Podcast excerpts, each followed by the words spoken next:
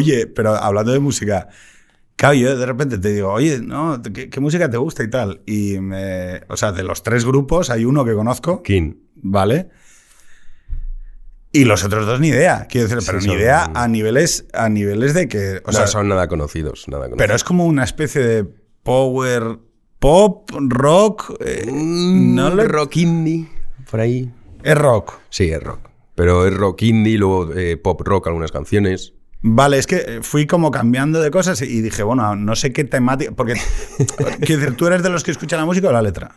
No, no, yo la letra. O sea, tú eres de letra. Y de música, bueno, las dos cosas sí, pero la letra especialmente me importa, sí, sí. Pero ¿y, y por qué? ¿Qué es lo que te invoca de estos eh, Pues, letristas? mira, el de Poets of the Fall es un grupo que me gustan mucho las letras que tiene, Sí. de verdad. Y Idlewild, que es Idlewild en español, es un grupo escocés que también tiene letras muy buenas.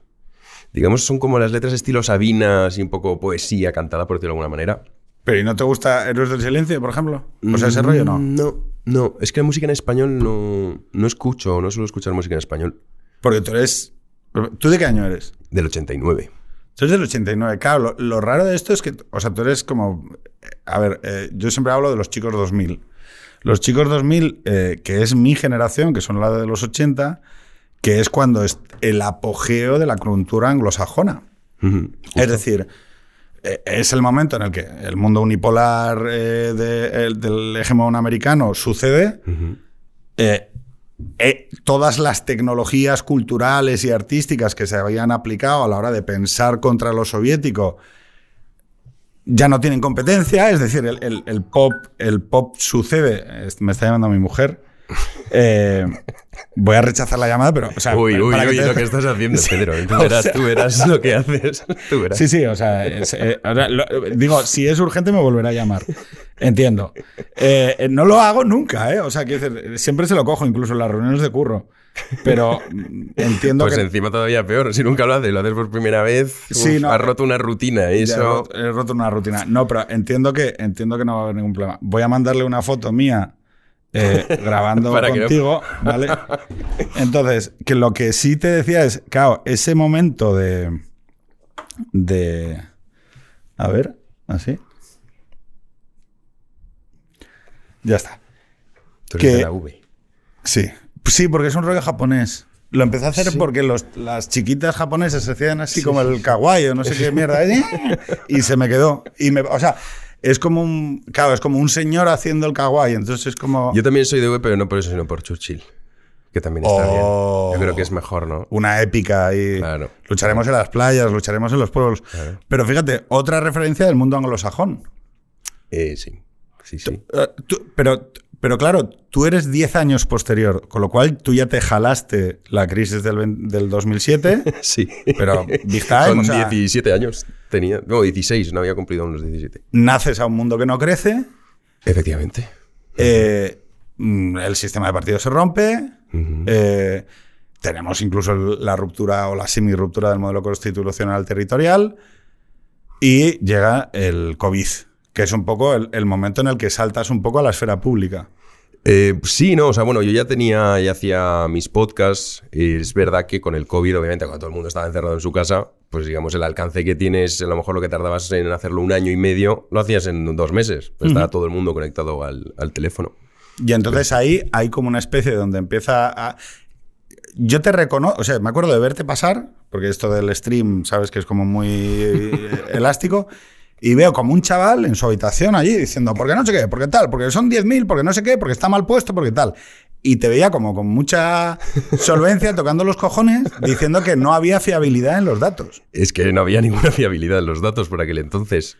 A ver, yo lo empecé a hacer. Bueno, esas son las, las famosas curvitas estas, ¿no? De- del COVID, de la pandemia. Yo lo empecé a hacer porque me sorprendía que nadie lo explicase. Digo, todo el mundo estaba asustado, creía que venía, vamos, la gran pandemia, que esto iba a ser peor que la peste negra. Y claro, a ver, yo eh, sigo bastante la actualidad de países asiáticos porque me gusta mucho Asia, especialmente Singapur. Y entonces, ¿Por claro, qué? Singapur. Pues mira, tengo que decir que es el país con el que he estado que más he respirado la civilización, por decirlo de alguna manera. Tiene cosas que no me gustan. Aclaremos que hay un régimen de partido único desde hace sí, sí, sí, 60 sí. años. Sí, sí, exacto. Bueno, el, el fundador de Singapur es Lee Kuan Yew y luego está su hijo ahora. Pero hay O cosas sea, es que no una me gustan. monarquía hereditaria. Técnicamente no, pues porque dicen que no es una monarquía, es una república, pero eh, básicamente funciona así. Es un poco como, digamos, Corea del Norte, ¿no? Que van pasando abuelo, luego viene el padre y luego el hijo. Pero a mí lo que, lo que me gusta de Singapur es primero eh, que es muy multicultural y que se respira el respeto entre las diferentes razas y religiones. Digamos, Singapur está dividido entre Chinatown, que es la zona más grande, luego está Little India, el barrio indio, que también es muy curioso porque, por ejemplo, en Chinatown está todo limpio. Hay algunas zonas que no, pero en general está prohibido comer chicle en Singapur y tienen unas multas, la llaman también de Fine City, la ciudad de las multas, por la cantidad de multas que tienes si no te comportas, digamos, cívicamente. Claro, pero, te- Y esto- fíjate aquí el diálogo entre, entre. Hay un Estado autocrático, en el sentido de que Sí, no sí, se total. somete a los checks and balance de lo que entenderíamos como una democracia liberal occidental. Para nada. Pero, pero fíjate, aquí yo ya empiezo a apreciar matices respecto de mi generación. Mi generación es la que eleva a los altares del mundo y de la civilización el modelo de democracia liberal occidental que ha vencido de manera definitiva a lo soviético. Y sin embargo, para, y, y entonces es, es Estados Unidos, es Estados Unidos exportando democracia Sí, liberal, bueno. incluso a bombazos, Bueno. ¿vale? No, no, y teniendo una crisis de sobreconfianza. Es decir, es el, el- cuando, cuando hacemos las intervenciones en Afganistán, cuando hacemos las intervenciones en Irak, cuando creemos que el hegemón puede proteger cualquier frontera en cualquier sitio y fracasa. Sí, sí. Tal es fracasa que se acaba de ejemplo, retirar. Es un fracaso también creyendo que el modelo occidental se puede exportar a todos los países del mundo. Entonces, en el caso de Singapur es que también hay que entender la historia de Singapur. O sea, yo entiendo que desde Occidente nosotros juzguemos ese tipo de países, pero entendiendo la historia de Singapur, Singapur es que era un pantano que no querían los malayos. O sea, Singapur como país empieza porque cuando Malasia se independiza, los malayos dicen, no, no, que estos chinos que están aquí, aquí al sur no los queremos. Y Singapur pasa a ser un pántano que recoge el Lee Kuan Yew. De hecho, los británicos ofrecieron a, Singapur quedarse. Digo, bueno, como vosotros esto va a ser un desastre, si queréis nos quedamos. Y Lee Kuan Yew dijo que no. Lárguense ustedes, no se preocupen, que yo me apaño. Entonces, prácticamente, o sea, en realidad Singapur, muchos lo ponen como ejemplo, es verdad que es el país más capitalista del mundo, pero yo lo veo más bien como un ejemplo de cómo la, el ejemplo pragmático de no hay ideología, se hace lo que funciona. Entonces, claro, esto va mucho también unido con la mentalidad asiática en general que, que ocurre. Entonces, en Singapur es un modelo que obviamente no es una democracia liberal, que tiene cosas que son, desde mi punto de vista, indefendibles. Por ejemplo, la homosexualidad. Solo entre hombres es un delito, no así entre mujeres. O sea, es un país muy, muy curioso, pero si uno dice, bueno, fíjate lo que pasa en, ¿En Singapur. base a qué? O sea, Pues eso. a la religión, al. No, porque realmente, o sea, en Singapur es lo que te decía, conviven muchísimas religiones y existen respeto entre ellos. Luego también, eh, por ejemplo, con el tema de los musulmanes, eh, Lee Kuan Yew en su momento, y esto lo dejó él escrito, él creía que los musulmanes jamás iban a ser capaces de, de integrarse en Singapur.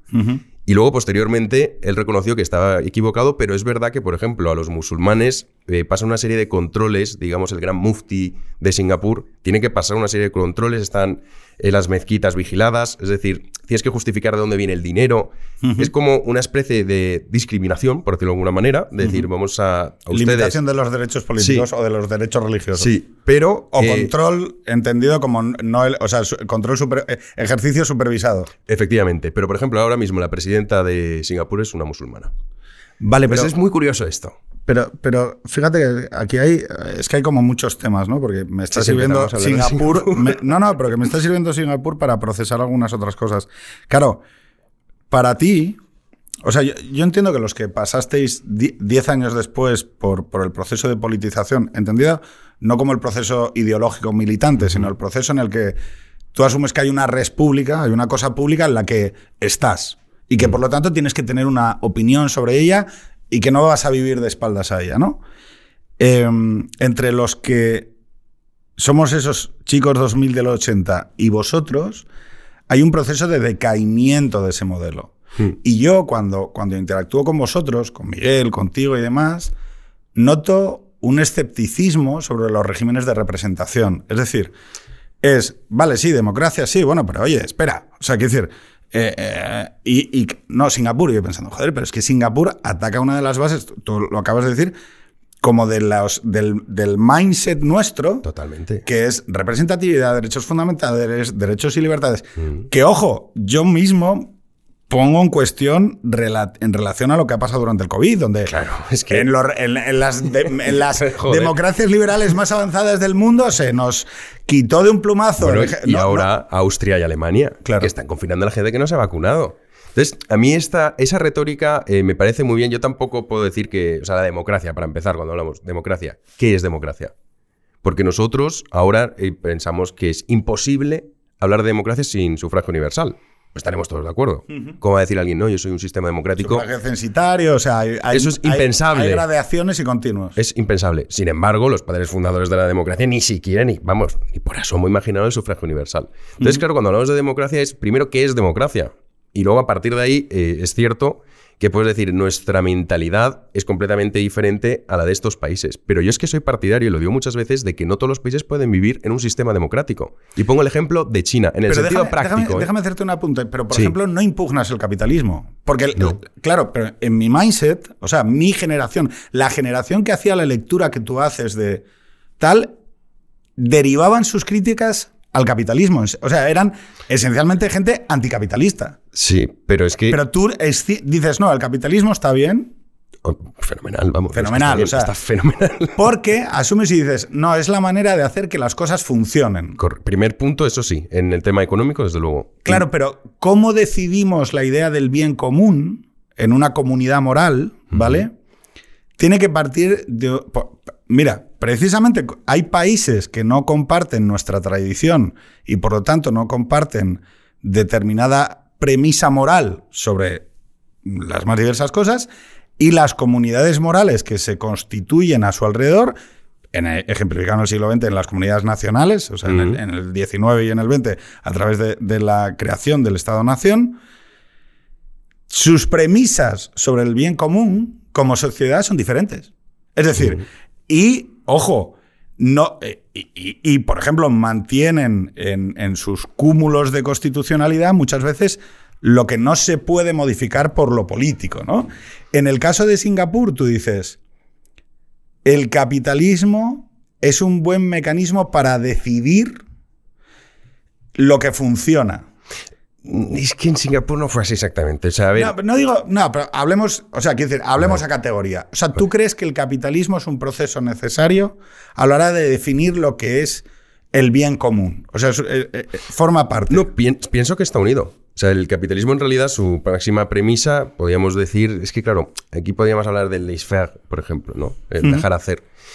Pues ciertamente el, el capitalismo dentro, podríamos decir que cada día se toman decisiones democráticas, por decirlo de alguna manera. Es decir, a mí no me obligas a comprarme, por ejemplo, mi libro.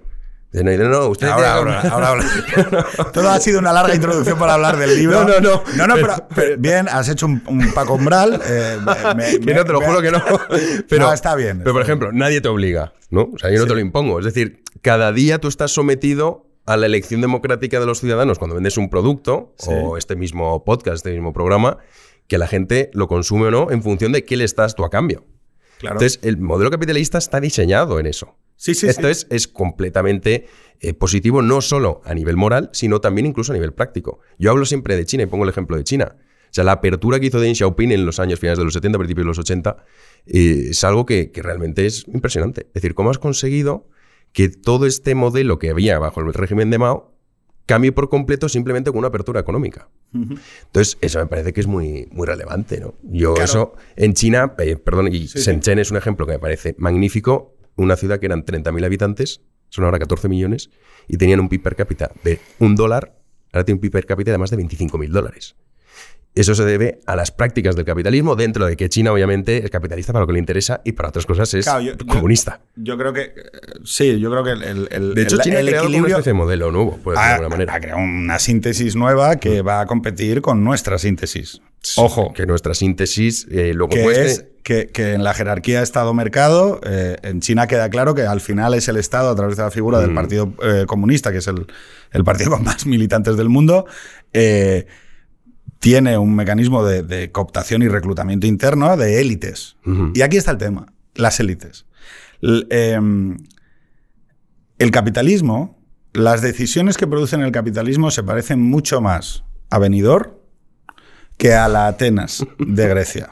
¿Vale? Entonces, eh, cuando nosotros hablamos de esas fuerzas, de la decisión común, de la decisión de la masa, de la decisión del rebaño, ¿vale? me he metido ahí la cuña. Bien, eh, hablamos de, un, de, pro- de microprocesos donde la gente pues, busca el placer, eh, decide en torno a, a decisiones como el placer-displacer, qué me satisface más, qué me gusta más, qué color me gusta más, qué, qué tiene más grasa, qué tiene más azúcar, qué, qué- cómo estoy más cómodo, ¿vale? Y eso acaba generando estructuras, pues eso, más parecidas a Benidorm o a Las Vegas. Y que, ojo, lo respeto porque resp- yo, no te- yo no juzgo eso, ¿vale? No juzgo. Eh, no me sitúo diciendo, ah, eso es moralmente eh, atacable. No, yo digo, no es para mí, como no me obliga a nadie. tampoco. Perfecto. Para mí tampoco. Exacto. ese es el Perfecto. Oye, más tiempo, más espacio para mí en Golpe Yuri. O sea, que o sea, yo chapó y Claro, además son muy eficientes, funcionan muy bien y sobre todo producen placer y bienestar. Y yo eso lo veo como una aportación a, a la belleza del mundo. Es decir, que la gente disfrute, me parece bien. ¿Qué sucede?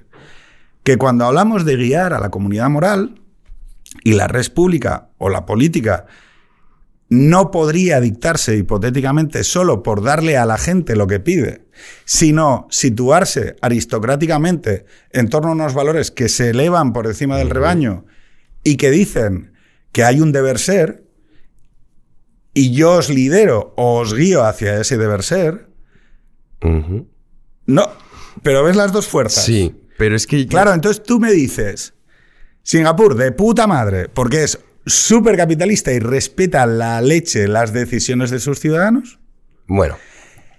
pero partido único. Sí, sí, a ver, es que es, es lo que te digo, o sea, es un modelo, yo por ejemplo, si me dices, ¿es el modelo que te gustaría tener en España? No, evidentemente no. No, no, y lo elevamos a categoría. Es decir, a, a España, a Estados Unidos. Sí, o no, sea, obviamente no, los Occidente es distinto y bueno, es que en Claro, realidad... pero es que tú en el libro hablas de por qué fra- ha frac- Primero, ¿cómo Occidente ha sucumbido a la tiranía de la es ideología? punto. Claro, pero es que la ideología es el deber ser. Claro, es que estamos en eso. Claro, pero tú confrontas y dices, no, lo- el deber ser es lo que funciona. No, no, digo Lo tecnocrático. Que así es como funcionan ellos. No digo, no digo que sea lo que a mí me gusta. Vale. Pero es que muchas veces la gente me dice, es que eres pro chino. Digo, no es que sea pro chino, pero hombre, sí Le reconoces lo que hace. Claro, coño, digo, joder, pues cómo no voy a reconocer, me parece fascinante el crecimiento económico que han tenido en los últimos años. Vamos, es que eso no lo puedo negar y no significa que sea pro chino, pero es que como vivimos en esta época que o compras todo el pack o si no, o sea, o criticas a China o a Rusia o si no eres pro chino o pro ruso. Como se te ocurra decir algo a favor de Estados Unidos, entonces es que eres pro estadounidense, pro yankee. Y, y no, o sea, yo creo que hay que, las cosas positivas que se hacen, independientemente de que nos guste ese modelo de país, decir, bueno, pues mira, en esto han estado acertados. Quizá Yo- podemos copiarles eso. No digo que les copiemos otras cosas, que es lo que estamos haciendo precisamente, que es copiarles esa, eh, digamos, falta de respeto total por la libertad individual. Y ese deber ser que tú comentabas de ahora, si tú no te has vacunado, entonces, claro, es que eres un mal ciudadano, porque ahora damos certificados de moral de bueno o mal ciudadano en función de las dosis que tengas en el cuerpo. Eso es lo que está pasando ahora en Occidente. Entonces, a mí cuando la gente me dice, sobre todo cuando escucho los políticos especialmente, a los periodistas más típicos, no, porque el Estado de Derecho, la democracia, que para empezar eso de Estado de Derecho es una estupidez. O sea, el Estado de Derecho, desde la URSS también es un Estado de Derecho, es decir, y los nazis también es un Estado de Derecho. El Estado de Derecho a mí no me dice nada. Y lo de la democracia, repito, o sea, que me estén vendiendo aquí, no somos como el adalid de la democracia y de la libertad. Joder, que tienes a Joe Biden que hace nada quería obligar a la gente que se vacunase para poder trabajar. O sea, me estás diciendo que tú eres superior moralmente y que defiendes más la libertad que, por ejemplo, los singapurenses. Permítame que me, que me parta de risa. Permítame que me parta de risa. Fíjate, tú con el de- tema del Estado de Derecho y hablando sobre España, eh, esto que has dicho tú, el Estado de Derecho es simplemente que se rija por un derecho, Claro, sí, pero no tiene por qué ser democrático, por ejemplo. Entonces, En absoluto. el- la definición de la Constitución es bonita porque es Estado democrático, de derecho, eh, constitucional eh, y social, creo que es, ¿no? Entonces, eso va emitiendo eh, condiciones necesarias a la condición de lo que entendemos nosotros como un Estado de Derecho en una democracia liberal occidental contemporánea, que es que es democrática, eh, se rige por los fundamentos del derecho, es constitucional, respeta un núcleo de, de derechos fundamentales y libertades y al mismo tiempo tiene un estado del bienestar que provee de unas mínimas condiciones de igualdad baremables por cada país. Tú dirás, cero, lo que sea. No, pero no, pero. bueno, pero Este- seguramente tú querrías mucho menos estado del bienestar o eh, querrías menos participación del Estado de la que yo querría, que yo soy mucho más social y a mí me gusta mucho ayudar a las madres y a los padres y a los niños y dar educación y tal. Pero bueno, lo importante A mí también, o sea, lo que es que. tú- en otro modelo. Claro, o sea, es que eso, pero eso es otra cosa que nos han vendido. Yo, vamos, he, crecido con eso. Digo, no, el estado de bienestar. Ujú. Entonces, el estado de bienestar es como ese Dios supremo que provee. ¿Qué necesita usted, señor ciudadano? Pues es que ahora quiero ser madre, no se preocupe, tome su ayuda. ¿Qué necesitan? Un hospital, yo se lo construyo. Y dices, bueno, vale, cuando tú creces así, y, luego cuando empiezas a investigar qué ocurre en otros países y otros modelos, dices, a ver, no hace falta que usted esté esquilmando a los ciudadanos españoles y que seis meses del año se dediquen a pagar impuestos y los otros en vez decimos, bueno, va, te puedes quedar este dinero por el estado del bienestar. Y luego también a mí me hace mucha gracia qué clase de estado de bienestar, en el caso de España, por ejemplo, cómo puedes hablar de un estado del bienestar o un estado que podamos decir que es exitoso con la cantidad de déficit público que acumulamos en los últimos años, la deuda pública, las tasas de desempleo, un 40%, 35%, va variando según los meses de desempleo juvenil. O sea, que eso me lo estés vendiendo como estado del bienestar, pues yo lo, yo lo rechazo. De hecho, digo que uno de los grandes problemas por los que nosotros estamos, en el caso de España, si hablamos particularmente del caso de España en esta situación, es precisamente por eso. Pues intervención estatal constante, que siempre además es que es un, es un círculo vicioso que nunca acaba. Y es, no ha habido suficiente intervención estatal. Entonces vamos a aumentar la intervención estatal. hacen falta más recursos. Ahora las pensiones. Es que no tenemos dinero. Todo por no aceptar de, oiga, que el modelo está quebrado y es inviable. Por una sencilla razón, porque se creó para una esperanza de vida que no es la que tenemos ahora, por suerte vivimos Con más. una pirámide demográfica completamente distinta. Hacen falta más madres, hacen falta más madres. O sea, lo que quiere. O sea, fíjate. Pero en- hace eh, falta más madres, pero esto es otra cosa entonces. O sea, la gente es como que poco menos les tenemos que obligar a tener hijos. ¿Y por qué? Si tú tienes un sistema que... Obligar, no, no. No obligar, no, pero que cuando yo obligar, dicen- no. Yo lo que digo es que a los que no tenéis hijos os retiren la mitad del voto. O sea, yo con eso me vale. O sea, quiero decir, y a mí, de lo. Es que decir, voy a decirlo, la comunidad nacional siempre tiene el mismo número de miembros desde que nacen. ¿Vale? O sea, esto estoy teorizándolo, digo, para tu. para recuperar el sentido de Occidente. O sea, la comunidad nacional siempre tiene el mismo número de miembros. Solo que hay unos a los que se les suspende el ejercicio de los derechos políticos hasta que adquieren la mayoría de edad. Mi propuesta es: ¿quién mejor que sus padres? Oye, espera. Y le, a la madre. Y- y se lo doy a la madre. No tiene ningún problema. ¿Quién mejor que las madres para expresar el derecho político de sus hijos? Es que, ojo, como estamos en manos de los putos viejos, vamos a acabar, vamos a acabar pagando. Bueno, No, ya estamos. tú ya- de hecho, claro, perdona, es que nos van a cobrar un recargo para pagarle las pensiones a los viejos.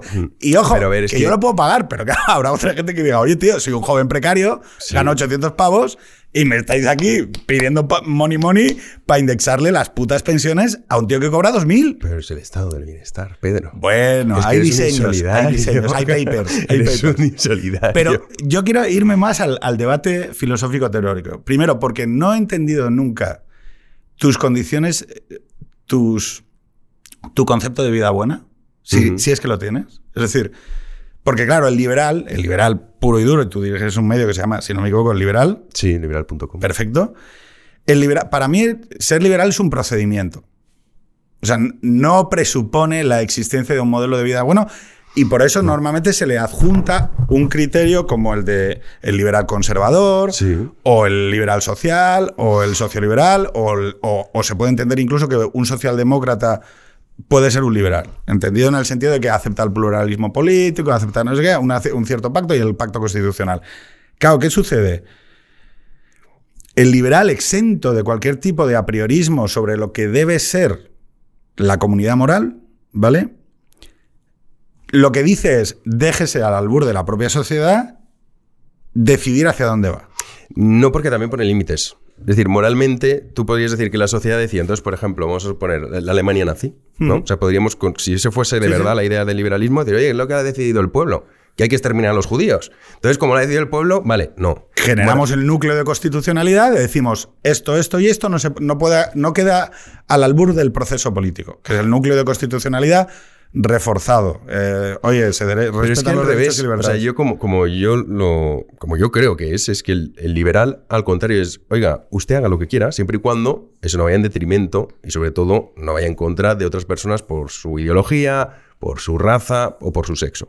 Entonces, el liberalismo en realidad, moralmente, tú puedes pensar que es eh, deja, deja hacer y lo que decía la mayoría y ya está. No, no, no. Al revés. O sea, precisamente lo que hace es defender a la minoría frente a la mayoría. Es decir, si existe sí, sí. un 99% de ciudadanos que piensan A, pero hay un 1% que piensan B, a ese 1% hay que respetarlo. Hay que custodiar su y hay que custodiar y favorecer que puedan expresar, porque la mayoría tiene el problema de que puede pisar a las minorías sí, por no eso verlas. también es la naturaleza humana, ¿eh? o sea, también lo tenemos que decir que es una cosa que va muy ligada a la naturaleza humana. Claro, pero, pero yo siempre hablo de, de que el pacto con la sociedad o con la comunidad moral de las mayorías y las minorías es diferente. La mayoría, como bien has dicho, debe ser tolerante, respetuosa, admitir su propia diversidad, permitir que hable, el, hable la minoría, incluso a veces por encima de su tamaño representativo, tiene que, tiene que aceptar las estridencias con buen tono y, aceptar eh, lo llamativo, ¿no? Y la minoría, la responsabilidad de la minoría, y a lo largo de la historia y de los siglos tenemos a los judíos que siempre han sido minoría en la mayor parte de las sociedades y siempre se han esforzado en speak up, rise up, levanta la voz, di que existes, o sea, deja claro que existes, crea cultura, crea arte, comunica. Mm, o sea, no sé si me explico. O sea, Sí, sí, sí. densifícate, hazte denso, ¿eh? O sea, porque si no te pasan por encima. Y, y el, y el experimento más reciente ha sido la minoría gay, que en los últimos 60 años ha adquirido una capacidad de representación en las democracias liberales en base a, a su potencia de creación. Es decir, levanta la mano, aquí estoy. a- eh. Claro, pero es que lo que dice la sociedad liberal no es que tú puedas re- debas renunciar a defender tu modelo de vida bueno. No es que tú debas renunciar a decir que te parece bien que en la sociedad haya más madres. Lo que te dice, lo que dice el pacto de la sociedad liberal es que debe quedar al albur de los privados, de la sociedad civil organizada, de la creación cultural y artística, la defensa de determinados valores. Y por lo tanto, decir, yo no convierto en obligatorio Ana Iris, no convierte en obligatorio ser madre porque escriba no. feria. No, me no, claro. No, no, Pero es que, pero ella percibe una belleza en la maternidad Fenomenal. y es su obligación. Es que la sociedad liberal va de eso, va de que Claro, claro, claro. ¿Cuál es tu modelo de vida bueno? Mi modelo de vida, bueno, ¿en qué sentido? ¿Político? Sexual. No, dime, o sea, mira, yo, yo digo, creo- yo en la dedicatoria empiezas diciendo a mis padres. Yo ahí ya me ganaste. Sí. O sea, ya dije, bien, o sea, empezamos bien. A- eh, son yo las que- tres primeras palabras del libro. A mis padres, ya está. Yo bien. podría decir que ¿A, tus dentro- pa- ¿A tus padres por qué? Porque yo creo que el pilar de la familia, de verdad, eh, lo digo sinceramente, es fundamental en la vida. Lo digo en serio. O sea, para mí la familia... Preexiste a la de- O sea, no hay democracia liberal sin familias. no hay capitalismo sin Pero, familias. pero yo puedo decir, o sea, en Claro, mi pero es que los liberales están. No, las condiciones de necesidad del mercado y tal. Bueno, la, la primera, la familia. Quiere decir que haya padres, madres y hijos. Sí, total. O sea, creo que es un pilar fundamental y una de las cosas que me gustan de España, a diferencia de otros países que se ponen de ejemplo. Mira, yo nunca pongo de ejemplo Holanda como país liberal, que muchas veces se hace. ¿vale? Yo no estoy, el tema de la prostitución, yo no estoy en contra de la prostitución.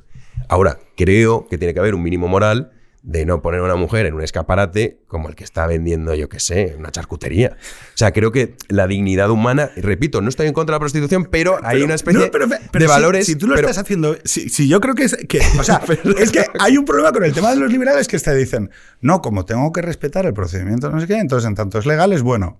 ¿Cómo? No, pero es que eso que diga eso, es que no, pues eh, está equivocado porque no es la base del liberalismo. O sea, la base del liberalismo no es eso, precisamente. El liberalismo no dice no. A ver, luego también con el paso de los años hay muchísimas corrientes, ¿no? Pero eso de decir, como es la Háblame mayoría o es legal. Eh, vamos- claro, no vamos la a mía. repartir carnes. Vale, yo Vamos te hablo de la mía, pero por eso Pero digo que, que yo no estoy de acuerdo. Mm. Eutanasia, eh, prostitución, aborto. Yo solo soy partidario del aborto en tres supuestos, que es violación, eh, riesgo para la madre en el, con- en el- en el embarazo o malformación del feto. Esos son los tres supuestos que yo pienso que puede justificarlo. Vale. ¿Vale? En el- cuanto a la eutanasia, yo soy partidario de la eutanasia. Ahora bien, la eutanasia siempre y cuando no intervenga un tercero, es que vuelve un poco a lo mismo. Es que si... ¿La gestación subrogada? Ahí tengo una duda, macho, que todavía soy incapaz, te lo digo en serio, te Yo lo no soy juro. capaz de resolver. Digo, Porque muchas veces lo pienso y digo, claro, sí, es verdad, pero es que como afecta a un tercero, es que es a lo que voy. O sea, cuando son cuestiones que afectan a un tercero, ya no puedo decir, no, es que es mi cuerpo, entonces yo tengo derecho a vender, digamos, mi vientre para gestar un hijo y luego darlo. Coño. es eh, que estás dando el hijo. Claro, No, pero es que, o sea, no eres tú. Por eso te digo cuando me dices la prostitución, sí, y el aborto, tal. Sí, claro, pero la prostitución, mientras te afecte a ti, haz lo que tú quieras. Ahora, Pero- cuando afecta a un tercero es distinto. ¿eh? Yo fíjate que, que, claro, aquí a- yo hay como tres niveles, ¿no? Es, es uno, reconocer que en aquellas cuestiones que afectan al ser humano y a la dignidad, que tú has utilizado la palabra, que me parece muy correcta, Sí, yo que decir, existe la dignidad. hay algo en el ser humano que lo hace sujeto de, de dilemas. Mm. Es decir, no son los mismos los dilemas que tengo con un- perro que tengo con un niño, pero vamos, o sea, y es como una intuición moral sobre algo tan autoevidente que me parece que, o sea, no puedo seguir en, el- la conversación salvo que aceptemos esto. Si, si no, tal, vale. Entonces, sí. No digo contigo, ¿eh? digo con, con- algunos liberales. O sea, que, que- claro, es que, pero eh, entendemos que aquí hay un sujeto, algo, algo que te hace sentir que hay un dilema en ello. Luego el tema de separar la, postura personal, que es una cosa, de la postura de lo que entendemos como comunidad moral. Es decir, que, que alguien entienda que la, re- que la eutanasia o la prostitución o la gestación subrogada o el aborto se debe regular, no implica que él lo haría en sí. No sé si me explico. Sí, sí, claro. Y esto es, es, oye, pues yo ¿qué ti- eh, considero que la sociedad mejora o empeora cuando regula o favorece o naturaliza eh, la eutanasia, ¿no? Es decir, y, oye, pues yo creo que como norma eh, social es, es peor eh, por tal o cual, o sea, mantener el debate dentro, de- de- no yo a nivel personal, no, a nivel de, de moral comunitaria. Y luego lo tercero, que es que, eh, ojo, cuando yo tengo una determinada postura no implica que yo, o sea, yo sé que hay padres de gestación subrogada que me merecen el máximo de los respetos y que, y que, Sí, sí, claro. y, y que sé que aman a sus hijos y, que, y que les guardo el mayor de los respetos, pero me mantengo en una reserva de que, sinceramente, he pensado bastante sobre ello y no, con- o sea, no consigo tener... Como Una en, idea todos, fija. como en todos estos temas, son temas muy complejos que afectan a la dimensión del, del ser humano y que yo hay veces que digo, es que no puedo, o sea, pero no puedo porque no consigo, no consigo afianzarme sobre algo porque si no automáticamente se me cae. Mm. Y entonces, en esos casos, yo abogo siempre por el criterio de la prudencia. Es decir, mira, como me parece que se pueden hacer muchos destrozos cuando te pones a manipular y a Es regular, un problema, sí. pues, mm, eh, no- o sea, no, no- quiero decir, esperemos un poco, ¿no? O sea, y esto me pasa también con neurociencia, me pasa con investigación, me pasa con algunas cosas que estamos viendo, como por ejemplo el impacto de las redes sociales en los niños, algunos, algunos efectos de eh, el porno. Esto, eh, eh, hubo una conversación la semana pasada aquí donde hablamos de esto. Tú sabes que nosotros somos la primera generación de la historia de la humanidad que se somete al caudal de pornografía accesible 24 horas, 7 días a la semana, 365 días al año. Y que, vale, que No lo había pensado, la verdad. No, pero- Te lo juro, no había pensado eso. la diferencia entre tú y yo es que yo todavía eh, compré alguna revista porno en un kiosco. Claro, yo- es como hablar de las cassettes, ¿no? De- le dábamos con un boli al cassette para echar para atrás. Pero en el, en el valle que nos separa, vosotros llegasteis a un mundo donde de repente Internet era algo que existía. Yo recuerdo eh, vivir sin internet. Yo sí que lo recuerdo, ¿eh? Claro, pero Jonathan Haidt Mm. dice, el modelo de democracia liberal, no por el porno, ¿eh? No, no. Te he visto que no has querido emitir opinión sobre el porno, me parece No, bien. no, es que- es Lo que- respeto.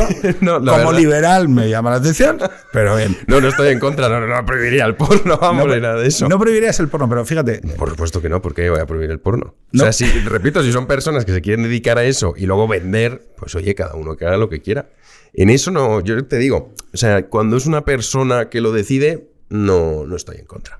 O sea, Estoy- ¿crees que el, el gran conversor jurídico es el consentimiento en toda acción? En gran parte sí. Luego hablaremos sobre el sexo femenino y el consentimiento y la transformación que habéis operado vosotros como políticos no, jóvenes. no, no. bueno, pero tu generación. Sí, mi pero bueno, generación que- es en mi generación con que hubiera consentimiento como si te querías follar un hámster. O sea, que era así. O sea, que somos los chicos 2000, las pistas de baile, el house, no sé qué. O sea, y era una cosa muy loca porque era como... Y de repente ahora es... mm, ah, este señor ha mirado un culo. Y yo pensando, pero tío, ¿qué es esto? Bueno, a ver, también yo creo, hay de decirte que creo que también exige, existe, perdón, una especie de dos realidades. La realidad que muestra la gente al público, ¡ay, intolerable! Lo que le han dicho, tal. Y la práctica, La práctica, macho, claro, que la cualquiera que salga de fiesta hoy en día Claro. es así, o sea... Pero esa es la separación. Fíjate, esa es la separación sobre la que yo creo que hay un sufrimiento absolutamente evitable, que es. Yo pensaba que el mayor, el mayor atentado a la intimidad del, del individuo ha sido esto. Ha sido la, el, la, la instala- yo, yo en la universidad, que me drogué como un burro, o sea, de, de los 19 a los 21, Claro, si yo hubiera vivido en un mundo de cámaras, yo no podría tener una vida pública hoy. O sea, que decir, habría 100.000 fotos de un Sí, sí. Pedro que no es el que tienes sentado aquí delante. O sea, decir, o sea, es el Pedro reconvertido, reformado, feminazi, padre, trabajador, no sé qué tal. Que le cuelga Claro. a su mujer cuando le llama. No, no, o sea, imperfecto, ¿eh? O sea, quiero decir, imperfecto, de- con todas mis imperfecciones a la vista y muy habladas, pero. Pero pienso, tío, es que vosotros ya nacéis aquí. O sea, vosotros ya Ves pasáis tu una. historial, tu historial lo tienes, digamos, fichado. Claro, y- ¿Ves? Yo, por ejemplo, no lo tengo. O sea, yo en mi época, cuando yo tuve el teléfono con cámara, pues sería 16 años, 17. Pero unas cámaras tan lamentables que prácticamente decían, te hemos hecho una foto y dices, bueno, porque lo dices tú y sí se intuye que pueda ser yo. Entonces, yo todavía me libré de eso, ¿eh? Fotos Me libré. potando. No, no, no. Yo nunca he sido de vomitar cuando salía de, de fiesta y bebía mucho alcohol, la verdad. Aguantaba bien. Aguantaba bien. Bueno, yo es que te voy a- O sea, yo vomitaba para seguir bebiendo. O sea, una sí. cosa. No, te lo juro, no o sea, no, no, era una cosa. O sea, yo era una cosa destroyer. O sea, me- eh, se- o sea, el calimocho salía frío. Qué de mi estómago. No, no, es que, o sea, perdón, estoy aquí, o sea, que dices, esto es too much, pero o era una cosa horrible. O sea, yo, yo pienso ahora, llegué pero ¿qué nunca- cojones era esto? Yo O sea, nunca llegué a ese extremo. Claro, yo pienso- Hice burradas, pero a ese nivel. No, no, yo- o sea, no, y no- esas no son las Y peores. creo que los jóvenes tienen que hacerlas, eh. Cuidado, que también, también cuando mucha gente, por ejemplo, criticaba. Cuando, Ay, es que los jóvenes no respetan nada. Están saliendo, no sé qué. ¿Pero ¿Qué quieres que sean viejos? o qué? Claro, o sea, es que tienen que hacer bueno, eso. Poco hicieron. Eso, eso te iba a decir. Yo lo pensaba, decía, con mis amigos, en mi grupo de amigos de aquel entonces, con 16, 17 años, nos dicen, quédense ustedes encerrados en sus casas, me cierran las discotecas, no puedo irme a casa de mi amigo a montar una fiesta. Y dices, joder, eh, yo creo que con mi generación, eh, y ya no hablo solo de mi grupo, mi generación hubiese sido distinto. No sé, percibo que los jóvenes actuales son como... Porno y redes sociales. Ese es el tema. Pues el tema, sé, mira, son Juan Manuel de Prada dóciles. dice, no, pero es que Juan Manuel de Prada, es que eh, se vincula al, al proceso que estamos viviendo en Occidente. Eh, Jonathan Haidt eh, hizo una presentación a la Rafa del Pino, que es muy recomendable, donde dice que el proceso político de la democracia liberal occidental no estaba preparado y no está preparado para la convivencia con las redes sociales. Es decir, hay unos procesos de aceleración en la opinión, en, en- o sea, eh, el proceso por el cual se votaba, y, y me decía, yo voto y, y olvidáisme que yo me tengo que dedicar a la granja, a, los sea, no, que. eh, y, y tú te. O sea, y ahora el tío que está eh, plantando cebollinos en el móvil le están diciendo, oye, enfádate todos los putos días, porque. eso-". Y, y es como, oye, y, y Hyde dice, oye, es que no es sostenible la, la- la- la- la idea comunitaria de, de una idea del bien común que es necesaria para asumir en el largo tránsito la existencia de esa comunidad, ese deber ser, ese nos estamos moviendo hacia allí, no es compatible con la ideología plus las redes sociales. O sea, dice, o sea, no, no- no es, no es combinable. Tú le acreditas que es el peso de la ideología lo que ha tirado, entiendo, en contradicción con ese las cosas que funcionan. O sea, es decir, que los criterios de, la, de lo técnico, de lo que funciona, de lo que se debería hacer, cuando entendiendo el deber ser como lo que funciona, vamos a simplificarlo así un poco, en medio se pone el proceso político que lo impide. Sí, Si no he entendido mal la tesis. Tal cual. Vale. O sea, de hecho, eh, yo, por ejemplo, hablo de la alogocracia, que es el gobierno de los desprovistos de razón y lógica.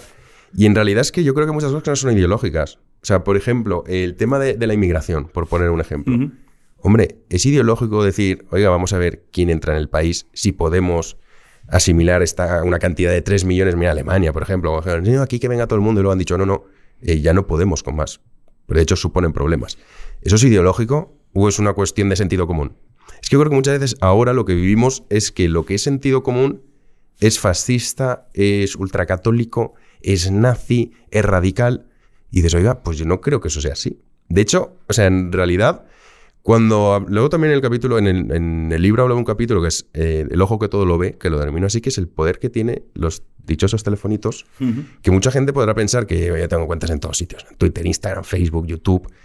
Pero yo paso muy poco tiempo en redes sociales. Porque es verdad que cuando uno está en redes sociales, entra en una dinámica y sobre todo una- unos niveles de polarización entre extremos, generalmente, que no es nada positivo. Y los debates duran 24 horas.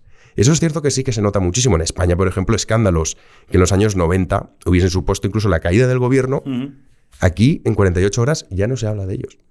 ¿Por qué? Por eso. Porque, Porque hay un, ciclo de, hay un ciclo de consumo de información que lo tritura Tan todo. rápido, sí, es tan rápido y es como, venga, va, tienes que debatir y expresar tu opinión sobre esto, tienes 24 horas. Y ahí todo el mundo empieza a opinar sobre eso porque mañana ya hablaremos de otra cosa.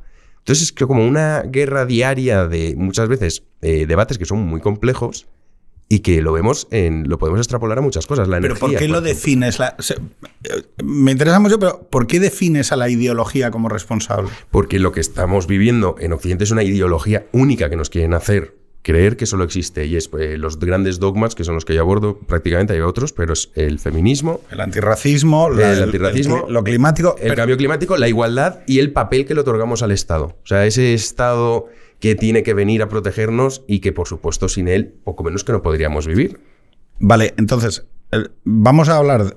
¿Te acuerdas de cuando la Alema- me decías la Alemania nazi y hablábamos del custodio de las, del núcleo de constitucionalidad como aquellas cuestiones que quedaban exentas del proceso político? ¿Vale? Entendiendo que el proceso político lo que hace es bandear las cosas en, en el plano de lo que has comentado tú. Lo que hemos vivido durante los últimos 30 años es que, en base a una sobrerepresentación cultural de uno de los dos espectros de grandes valores, ¿vale? De, eh, ideológicos, ¿vale? Se acaba imponiendo uno. Diría que por, des- por, por, por, por pereza del otro. Es decir, por falta de capacidad de comunicación a la hora de afectar a los valores de la moral comunitaria. Y el núcleo de los consensos ha dejado de ser un núcleo eh, establecido y, y escrito. Es decir, por ejemplo, oiga, ¿dónde dice en la Constitución que yo no me puedo posicionar contra lo climático? ¿Dónde dice en la Constitución que yo no puedo decir que Juana Rivas es una delincuente? Que o que, lo- o que lo- o tal. ¿Dónde dice en la Constitución? Porque el pacto de la sociedad que nos hemos dado es que el núcleo de constitucionalidad es el que es. Y el resto no. Los consensos, que es un poco la mi idea, es los consensos son esencialmente antidemocráticos y antipluralistas. Es decir, es cuando nosotros establecemos que hay una serie de debates que no se pueden tener, porque tenerlos te convierte en un miembro incivil de la comunidad. tal cual O sea que te. te- bien. en eso estoy- ¿Bien? ¿Más o menos? Sí, lo único que no, que no. O sea, tú hablas del núcleo, digamos, una constitución, una norma suprema que pueda blindar los abusos de poder. Pero es que realmente yo creo que el poder no, no está ni en las normas supremas ni en, el- ni en los políticos, sino realmente está en el pueblo. Es decir, si tú tienes una sociedad ¿Debe o está? Está, está. O sea, si tú tienes una sociedad que recibe como algo inaceptable, por ejemplo, la corrupción política. En Corea del Sur, no sé si recuerdas el caso de la presidenta de Corea del Sur, No. que con pues, una amiga suya, que fue un caso de corrupción que aquí diríamos, ah, lo normal, que es ayudar a una amiga suya que tenía con Samsung. Acabó en la cárcel. Pero es que los coreanos, en cuanto salió el caso, salieron a la calle. Aquí en España, los casos de corrupción es diferente, ¿no? Entonces, en, en realidad, el poder lo tiene el pueblo. O sea, el poder es la hegemonía cultural. Eso, en eso Gramsci es que tenía toda la razón del mundo. Perfecto. Pero toda la razón del mundo. Es decir, me da exactamente igual lo que me ponga en la Constitución porque sí. Curioso porque. Es que, no, no, no, eh, Tienes toda la razón. O sea, en e- bueno, esta es la matraca que yo llevo intentando. O sea, vamos a ver, tenemos un problema porque hay uno de los lados que ha entendido el mundo, Mm. que se ha leído a Deleuze, que se ha leído a Gramsci, que se ha leído a Lacan, que se ha leído. O sea, que entiende la territorialización de los conceptos, Mm. que entiende lo que. O sea, que entiende cómo se afecta la moral comunitaria en el mundo contemporáneo, que no lle con fusiles, ni lle con, No. con el consejo de administración de una empresa, porque lo que vas a tener va a ser a unos ejecutas de puta madre en el consejo de administración de una multinacional que van a hacer lo que les está diciendo un guionista de la España Movistar, Mm. un, un periodista, un académico. Y claro, es llamativo porque es como. Y es precisamente sobre ese contorno ampliado de consensos sobre el que trabaja más ese mundo cultural. Claro. Es decir, O sea, es- en realidad, si mira, eh, tú coges y dices, vamos a dividir la sociedad por estamentos, ¿vale? Y por un lado vamos a poner mm, los bancos, por ejemplo, y las grandes empresas, las grandes multinacionales. Luego las medianas y pequeñas empresas o las instituciones públicas. O sea, me da igual. Haz la jerarquía que tú quieras y divide los estamentos como te dé la gana. Me da igual cómo los dividas, que hoy en día en la actualidad todos compran los dogmas. O sea, si vemos, por ejemplo, las campañas que cuando pasó del Black Lives Matter, y eso me quedé asombrado, la cantidad de gente que es, cuando te han dicho que te tiene que importar la vida de los negros, entonces tú has dicho, sí, sí, me importa muchísimo. O sea, no hay nada que me importe más que la vida de los negros. Pero cuando te han dicho que ya no te tienen que importar o que déjalo ya estar, que ya hemos conseguido nuestros objetivos, ya los negros están igual. Pero esto es que lo hizo la influencer de turno, eh, el operario de turno que tendría su cuenta y que también hay la opresión. Pero las grandes empresas también se sumaron. Bueno, Y con el blackout, este todo, no, blackout, un día de protesta. La música, los músicos, todo. Eso es el poder. Claro. O sea, el poder no es, no es que en este papel hemos escrito que no sé qué. No, no. me no, no, me- me- lo compro totalmente. Entonces, tienes a chavales de Teruel poniéndose a, a TikTokers eh, de Vallecas poniéndose el Black Lives Matter. Y, pero si tú y es de aquí, que o sea, hombre, eh, digo, preocúpate, el- el- la minoría racial en España que ha sufrido opresión a lo largo de los siglos ha sido los gitanos. Oye, gitanos Lives Matter, o sea, dices, o sea, si- Mm. En oye, cualquier caso voy tendría más sentido eso. Voy a intervenir. No, porque digo, oye, ¿hay racismo policial contra los gitanos? Pues seguramente mucho en España, pero no. mm, O sea, quiero decir, eh, como colectivo. Vale, pero. ¿Qué sucede cuando, cuando esas tendencias, y te digo porque esas tendencias están dentro del capitalismo, el capitalismo, del que tú eres simpatizante, fer- ferviente simpatizante, se ha tirado los últimos 15 años digiriendo, procesando y asimilando las moralinas Sí. de estos consensos culturales y eh, expidiéndolas como, un, como una decisión de mercado más, con absoluta suavidad. Sí, sí, sí, sí. No, sí. A ver, yo tampoco digo que el capitalismo sea perfecto, ¿eh? Ah, amigo, O sea, empiezas de a... hecho, no es que mira, te voy a tus contar. toquecitos No, anticapitalistas. No, toques anticapitalistas no, pero obviamente yo no creo en la perfección en, en la Tierra, ¿vale? Ni en las ideologías perfectas, ni en los sistemas perfectos. Yo creo que la imperfección es algo de nuestra vida Y y, que bueno. si la perfección existe, en cualquier caso será Dios, porque aquí no está.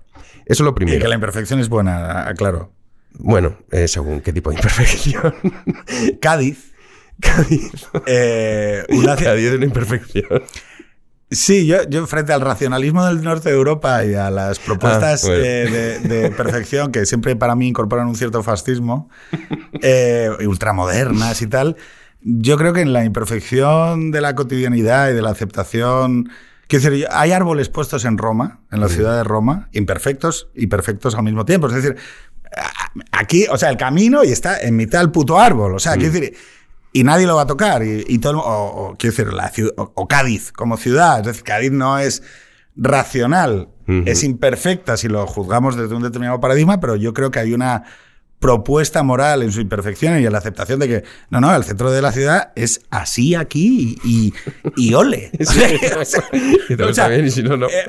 Creo, que, bajo la premisa de la perfección, eh, muchas veces la, la idea es juzgar al otro, ¿no? Es decir, Sí. lo que no te gusta. Bueno, Pero, pero el tema de. Volviendo al tema de. Lo del capitalismo. Eso. O sea, y esto que tú me dices, de- es que las empresas, que luego también hay aquí otra cosa, cuando hablamos de capitalismo, en el caso de España, capitalismo entrecomilladísimo. Porque cuando existe un poder empresarial que está en connivencia con el poder político y que poco menos que el poder político es yo te protejo y tú me proteges a mí, eso no es capitalismo. O sea, tener oligopolios protegidos y amparados por el Estado no es capitalismo. Y eso pasa en España. Y podemos hablar de las eléctricas, por ejemplo. Y es ahora, como yo me enfado contigo, porque el rollo este de la renovable, las eléctricas lo han comprado todos. De decir, no, no, energía 100% renovable y somos verdes. Yo todavía Iberdrola tiraba una central de, de carbón. La- no me acuerdo en qué pueblo era, es que, pero creo que en Castilla y León. Y lo celebraba y lo ponía, ¿no? Como, mira, ya, ¿no? una menos. Fíjate que eco-friendlies que somos. Claro, ahora cuando están enfadados, entonces eh, Iberdrola dice, pues ficho a Carmona, que como te llevas tú mal con él, ahora lo meto aquí. Eh, pero vamos a ver, o sea, eso no es capitalismo. El capitalismo sería que si mañana tú consigues que tienes un amigo ruso que te hace un favorazo estupendo para traer gas a dos duros, tú mañana cogieses y montases lo que sería una empresa para importar gas. Un gasoducto. ¿Y, por- y no lo puedes hacer? Inténtalo. lo hacemos pasar por No, pero no lo puedes hacer. Barcelona. Sí, pero aunque quisieras, para donde tú quieras. Es que no lo puedes hacer. Y eh, bueno, ya sé que es algo más complejo, pero me da igual. Esto eh, eh, aplícalo a la televisión, los medios de comunicación. Yo mañana me dicen, toma, Jano, mil millones de euros. Que no es por dar ideas. No, pero. Pero bueno, que podrías.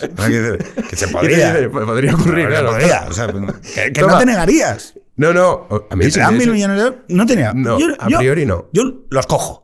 sí, y luego ya veremos. No, pero. Pero me dicen, haz una televisión. Y yo digo, vale, va, voy a hacer la mejor televisión de la historia. Tiene que ir al gobierno a ver un momento si le doy la licencia o no se la doy. Eso es capitalismo. O sea, nosotros entendemos, y el sistema español como capitalismo, que sí, los eh, métodos de producción, los medios de producción están en manos privadas. También entre comillas. sea, que tienes. un- en la- el confinamiento pasó, cuando se aprobó el estado de alarma, es todos los medios de producción podrán estar al servicio del Estado. Entonces tú podrías, si tenías una empresa, que viniese el Estado y te dijese, no, como hay una emergencia, esto ahora es mío. ¿Así? Como China. No, a ver. No, fuera bromas. Es que eso de China, cuando le decíamos a la gente, ay, qué locos están los chinos, mira que están. ¿Te acuerdas cuando los primeros casos que les tapiaban las puertas a los infectados para que no pudiesen salir? Y hoy en Austria estaba la policía entrando en las tiendas. No, y lo de Australia. Lo de Australia que han hecho. la Australia- la pero caza- de Australia es es más- morboso. o sea, es una cosa grotesca, el COVID cero este el- de- el- el- persecución policial con cámaras y tal. No, pero a ver. Me quedan tres preguntas, pero nos, quedan, nos queda poco tiempo. La última es.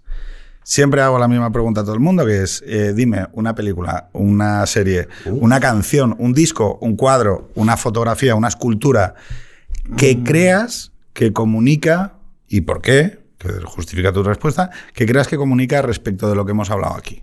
Yo creo que tienes que comunicar alrededor, te lo sugiero como idea, tienes que comunicar alrededor de El rebaño, que es tu libro, ¿vale? Yo recomiendo El rebaño. Cómo Occidente ha sucumbido a la tiranía ideológica y voy a leer, yo esto lo tenía en digital, ¿eh? claro. Eh, voy a eh, leer la poesía que cierra las dedicatorias. Empiezas con a mis no padres. es una poesía. Es una. Bueno, Lela. Yo lo leo. Y tú, lo- no, pero esa me lo explica. Esa es la tercera y última Ah, vale, pregunta. Vale. In the front line, don't worry, I'll be fine. The story is just the beginning. I say goodbye to my weakness, so long to the regret, and now I know that I'm alive. En mi inglés de cachazudo, de Oxford, ah, me copio mucho de los pakistaníes que se la pela lo de la pronunciación. Es decir, tío, yo lo digo y ya, ahí va que te preste. Pero la anterior es, Mm, a ver. eh, una de las razones que tú has dicho eh, es que el, el Occidente ha sucumbido al peso de la ideología, pero a la ideología monolítica, es decir, a, a una única dirección ideológica. Para mí una propuesta es que todo el mundo empiece a crear arte y cultura. Y vosotros sois una generación, un poquito después de la nuestra, que tiene esa responsabilidad. Y eso es lo que yo creo que sí que estáis haciendo. Yo noto en los que venís 10 años después de, oye, ya valió de andar retrocediendo y empezamos es que a comunicar. y, creo que Occidente se crea alrededor de esa idea. Mm. De la idea de comunicar tus valores a ese espacio común, a no permanecer de manera pasiva frente a la autoridad, frente al Estado, frente a lo que te dicen que debe ser. Y mi, creo que frente a ese declive lo que viene es el momento de la revitalización. Y que está en vuestras manos, también lo digo yo. Nosotros estamos ya preparados. Sea, que Eh, tampoco. ¿No? Yo no te veo, yo no lo veo así, ¿eh? te veo castigado, pero tampoco tanto, Pedro, coño. Tres hijos tengo. ya has cumplido encima con uno. Familia numerosa. ¿Cuál es tu solución para Occidente? Si es que la tiene. No, yo lo que creo es. eh, estaba pensando en la película, es que no, no sé decirte una, pero lo que yo No, no, pero resumiría- contéstame. ¿Cuál Vale, crees que es la, la solución solución para Occidente? mí, para Occidente, es respetar al prójimo fundamentalmente. O sea, creo en esos valores cristianos, que esto es una cosa que. que- es que otro día me tienes que traer para hablar más de esto, que ahora estoy obsesionado con. Bueno, ya lo hablaremos, pero un liberalismo que tenga componentes cristianos, por decirlo de alguna manera. Porque cuando yo me pregunto por qué en Occidente hemos conseguido, nuestros antepasados, no nosotros, ¿eh?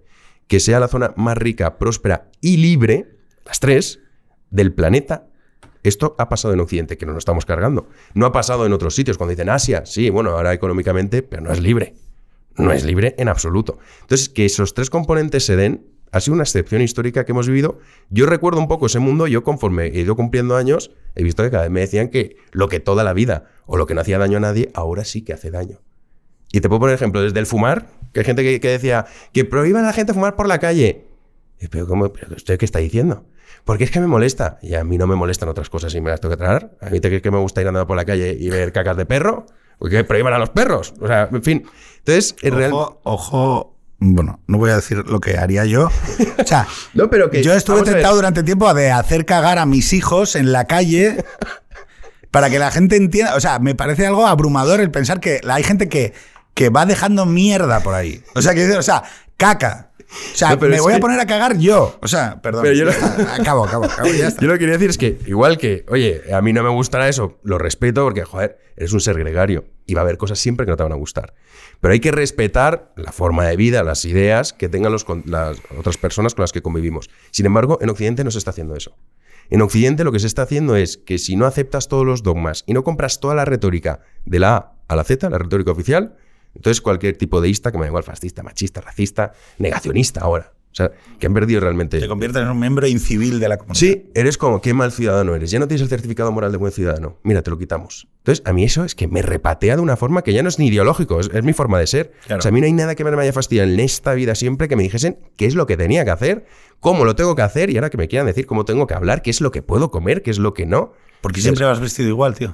Tengo ocho iguales, sí. Sí, o sea, es que- La o sea, gente me, también me- se cree que- me fascina. por- eh, digo, eh, no, porque es limpio, que eso, o sea, no se te que no tiene sarro ni. ni- o sea, que, No jodas. este- no, o sea, Tengo ocho iguales, Tiene, sí, sí. tiene ocho jerseys. ¿Qué tal, Bernat? O sea, este chaval tiene ocho jerseys iguales porque siempre lo he visto con el mismo. Sí, sí, sí, es verdad. Oye, pero volviendo, eh, ¿qué significan eh, ese texto en inglés? Es una parte Y de una canción. ¿qué, qué canción, qué disco, qué música, qué, qué recomendación haces? Eh, bueno, a mí eh, la música yo lo hago en todos los libros. En todos los libros, el que haya comprado, este, este es mi cuarto, tampoco llevo muchos, pero los que hayan comprado los anteriores... Hombre, verán- para tener 30 años, igual Bueno, bueno, sí, cuatro libros con 30 años, no sé. 31 bueno, ya, ¿eh? Ya, ya he entrado 30, en la década 31, miosa, en la no sé, yo, yo voy a sacar el primero el 1 de diciembre, ¿sabes? O sea, yo no sé. Tenemos que intercambiar Extremo roles. centro del manifiesto, eh, preventa en Amazon, chavales. tenemos que intercambiar roles, tenemos que venir tú a mi podcast. Es verdad, Aunque es lo verdad, podríamos claro. grabar aquí porque es que esto es mejor que grabarlo con Zoom, ¿eh?